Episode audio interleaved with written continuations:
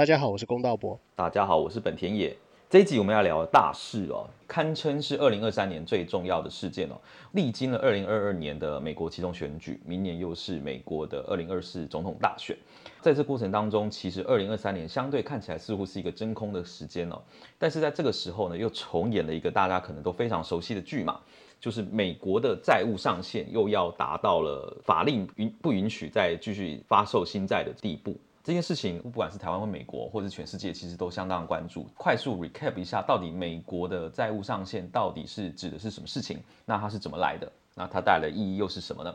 首先要看啊，美国债务上限其实是因第一次世界大战之后，因为美国开始有大量的花费嘛，因为战争支出是相对的大。要发债来支应，不管是战争的费用，或者是各项事务的费用的时候呢，债务到底是能不能就无限制的被印制哦？美国其实当下是不愿意说影响到他们的债信跟承诺，所以他们帮自己设定了一个债务上限 cap。时至今日，开始变成的是美国两党政治、两党恶斗下的一个非常大的产物。每隔几年就会来吵一次，说这个美国的债务又要碰到上限啦，理论上我就不能再发行新债了，所以就会变成是一个大事件嘛。因为美债跟美元是全球通用的。不管是储备货币或者是最大的债务的交易哦，这样的情况下，其实影响的部分哦，不管是美国本土当地或者是海外，其实都会深受影响。在这样的情况下呢？到今年，上次应该是二零一一年，如果没记错，是一一年跟一三年哦，都有发生这样的情况。一一年的时候是尤其严重，因为那时候是奥巴马政府嘛，奥巴马政府那时候的期限是在二零一一年的七月三十一号，必须要两党完成协商，不然可能谈判破裂的情况下，政府就会导致关门。所谓关门，其实是指一些非必要性支出。所以在当时的情况下呢，是在二零一一年的七月三十一号的深夜达成共识，当年的八月二号的时候呢，正式由国会中通过，所以安然的度过。过了的美国违约的问题，美国债务违约的问题，只是有当时有发生一些事情来。从七月三十一号到八月二号通过，其实中间大概有一到两天的时间是真正是处在说法理上还没有通过，所以美国也真真正政府也是真正的关了大概一两天的门。好，那从此之后到目前为止，其实每一次在找债务上限的时候呢，都没有发生像当时这么严重的情况。可是今年看来不一样哦，今年看起来似乎是两党又开始愈发的争执这样的事件，导致大家又会从担心重演说美债上限没有办法提高的情况。现在也导致了很多的社会上的关注哦，不管是美国社会或是国际社会上的关注。这就是我们快速帮大家 recap 美债上限是是一个什么样的情况。美国债务上限其实是一个人造的危机，它没有那么复杂，它其实只有分成几个层次。第一个，核心到底是为什么？第二个，究竟选民怎么看？第三个，民意产生的政治领袖应该如何呼应民意？整个产业界、经济体如何看待人为制造的危机债务上限？首先，我们看核心观念：美国目前的税收不足以支付它的开销，所以财政部必须要借钱，有举债。举债是这么来的，所以究竟举债的额度不够，是因为政府花钱花太多，还是因为政府税收不足？这是核心观念。由于核心观念有两种不同的解读方法，所以导致第二层，也就是民众分占两个阵营。我们先看认为联邦政府花钱太凶的共和党民众，他们认为现状之下，联邦政府浪费钱浪费在哪里呢？穷人的社会保险、社会救助、社会福利，同时对于再生能源、风力发电、太阳能发电、水力发电等等提供过多的租税优惠跟租税补贴，导致联邦政府花钱太凶，收入不足。那反过来说，民主党阵营的想法完全颠倒，他们认为为什么政府收入不足，不就是因为在川普政府任内给富豪减税，给企业跨国企业减税？导致一开始政府就收不到税，再加上后来民众的逃税，所以我们的钱收入不足。为了回应共和党指责联邦政府有浪费不效率的地方，民主党政府推出来的预算是，我们也有砍哦，我们也有删减浪费哦。我们的浪费认为主要在于几个方面，第一个是石化产业、石油公司、天然气等等。钱赚的够多了，所以不需要由联邦政府再去补贴石化产业每年数百亿美元。第二个是现状之下，制药公司跟联邦政府的老人健保还有穷人健保打交道的时候呢，目前药价是瞒天要价。联邦政府将来能够在药价上定定上限，同时在涨价的幅度上不能够超越物价上涨的幅度。所以这个是民主党阵营的想法。那民众的想法衍生到政党的领袖，就形成目前两大阵营。共和党认为，如果要谈举债上限，就必须要连国家如何花钱、长远大计一起讨论。可是民主党认为不对，目前国家有欠的债，应该要优先偿债，这是单纯的一个法案。另外，国家要怎么样花钱，长远来看，我们再坐下来谈我们的整体预算。那除了两党的意见之外呢？整个产业界啦，不论是 Bloomberg 或者是华尔街，或者是产业界的领袖，都不断的呼吁两党务必理性，千万不要真的真的在六月一号的时候导致美国倒债。要是倒债的话，会产生难以挽回、难以弥补的巨大经济损失。所以，究竟美国会不会倒债？让我们继续讨论。其实哦，我们从听到现在就应该可以理解到美国。债务危机上限其实是一个姿势体大的问题哦，不管是对美国境内或是对海外，应该算是全球性的一个系统性的一个风险的存在哦。我们听一段音乐之后呢，我们来想一想，因为现在市场或者是不管世界，大家都普遍认为这一次一场闹剧，这是一场人为的闹剧，哦，就是两党恶斗所产生的这个结果，不断拿这个很严重的事件可能发生事件来要挟对方。但实际上，应该似乎大家都会存有最后一丝理智，会在最糟的情况下，可能就像二零一一年奥巴马政府执政那个时候，大家最后会在最后一刻的深夜达成共识，所以不会真正发生美国债务危机实现的这样的情况。音乐结束以后呢，我们要来回顾一下，假设真正美债倒债了哦，美国这个债务上限无法再顺利的举高，到底会发生什么样的情境？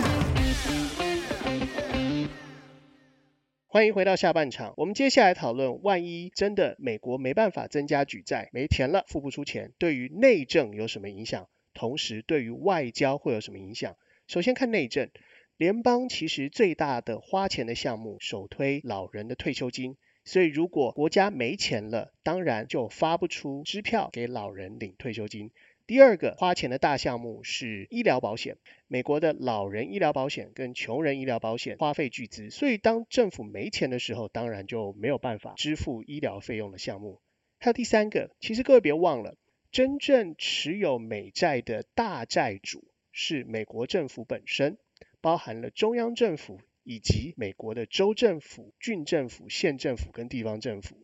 因为美债是一个安全保障的投资标的，所以说，万一持有美国债务的州政府跟地方政府有一天拿不到他们期望的利息，收不到钱，那么对于地方政府造成的财政冲击跟赤字，甚至是裁员，是可想而知的。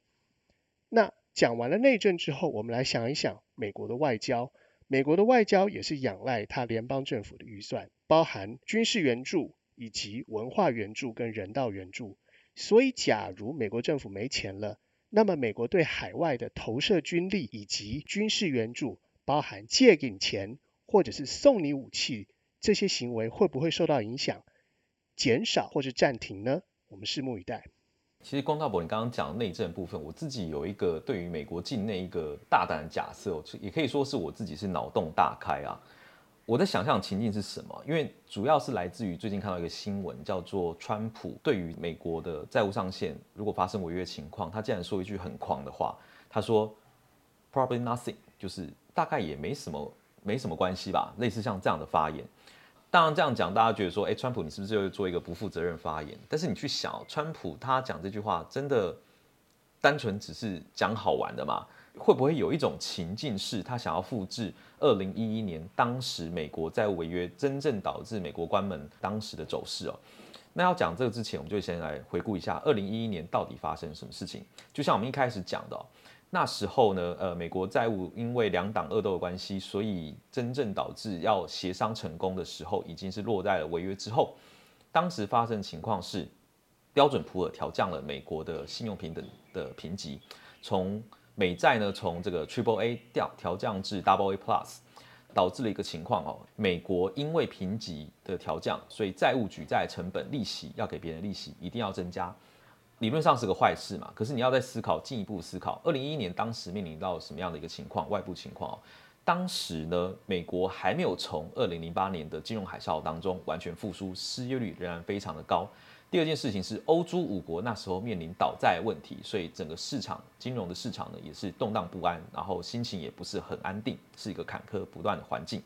造就了当下呢，美国联准会决定再度启动这个宽松的政策，哦，它又开始释放出大量流动性到市场上，所以就发生了一件事情哦，在这样百废待兴的外部环境之下，理论上美国这时候违约再违约呢，应该会有利息增加的情况，但是因为联准会开始降息嘛，哈，降息情况下都抵消了这个债务成本，呃，利息成本要多付出的情况又降低了，呃，美国自己说了算。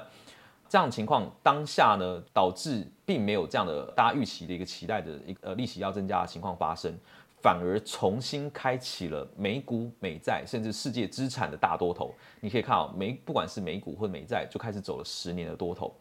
那现在情况是不是跟二零一一年有这样复制的一个条件呢？有这样的本钱呢？其实看起来是有的，因为你看嘛，现在大家都预期下半年美国真正会进入到经济衰退的情况。经济衰退的情况下，那美国联准会依然可以维持像现在这样硬底气的一个说法嘛？他依然可以觉得说，我现在首要任务是打通膨嘛？会不会到那个时候？因为我们可以看到现在的通膨的数据似乎都已经有到顶的迹象了嘛？好，就是年增率的情况并没有在大幅度的超乎市场预期往上的推升。反过来讲哦。现在支持联准会不降息最大的理由，就是在于说，他们认为现在就业市场依旧强劲，数据上是很强劲，没错。你去看实质的增加是什么？是在非典型的就业，也就是说，它现在增加并不是一个很 solid 就业，反而是在增加这些到餐厅打临时工、端盘子啦，或是麦当劳卖薯条啊这些等等，所以它不是一个很很坚实的一个就业环境，也可以说是绣花枕头的一个数据。所以当下假设，因为下半年衰退真的来临，失业潮大幅增加的时候，联准会必须要做什么？联准会只有两个任务嘛，一个是打击通膨，第二个是救失业率哦，在增加就业。所以当下有没有可能一个情境是，联准会开始说，那我必须要挽救美国的失业率的情况，所以开始降息。这样一来的话，是不是所有的条件又符合二零一一年当下的走势，又可以复制这样情境走势？联准会要降息。或者是说，这个美国的财政支出要大幅的支出，然后溢注到市场上非常大量美元流动性，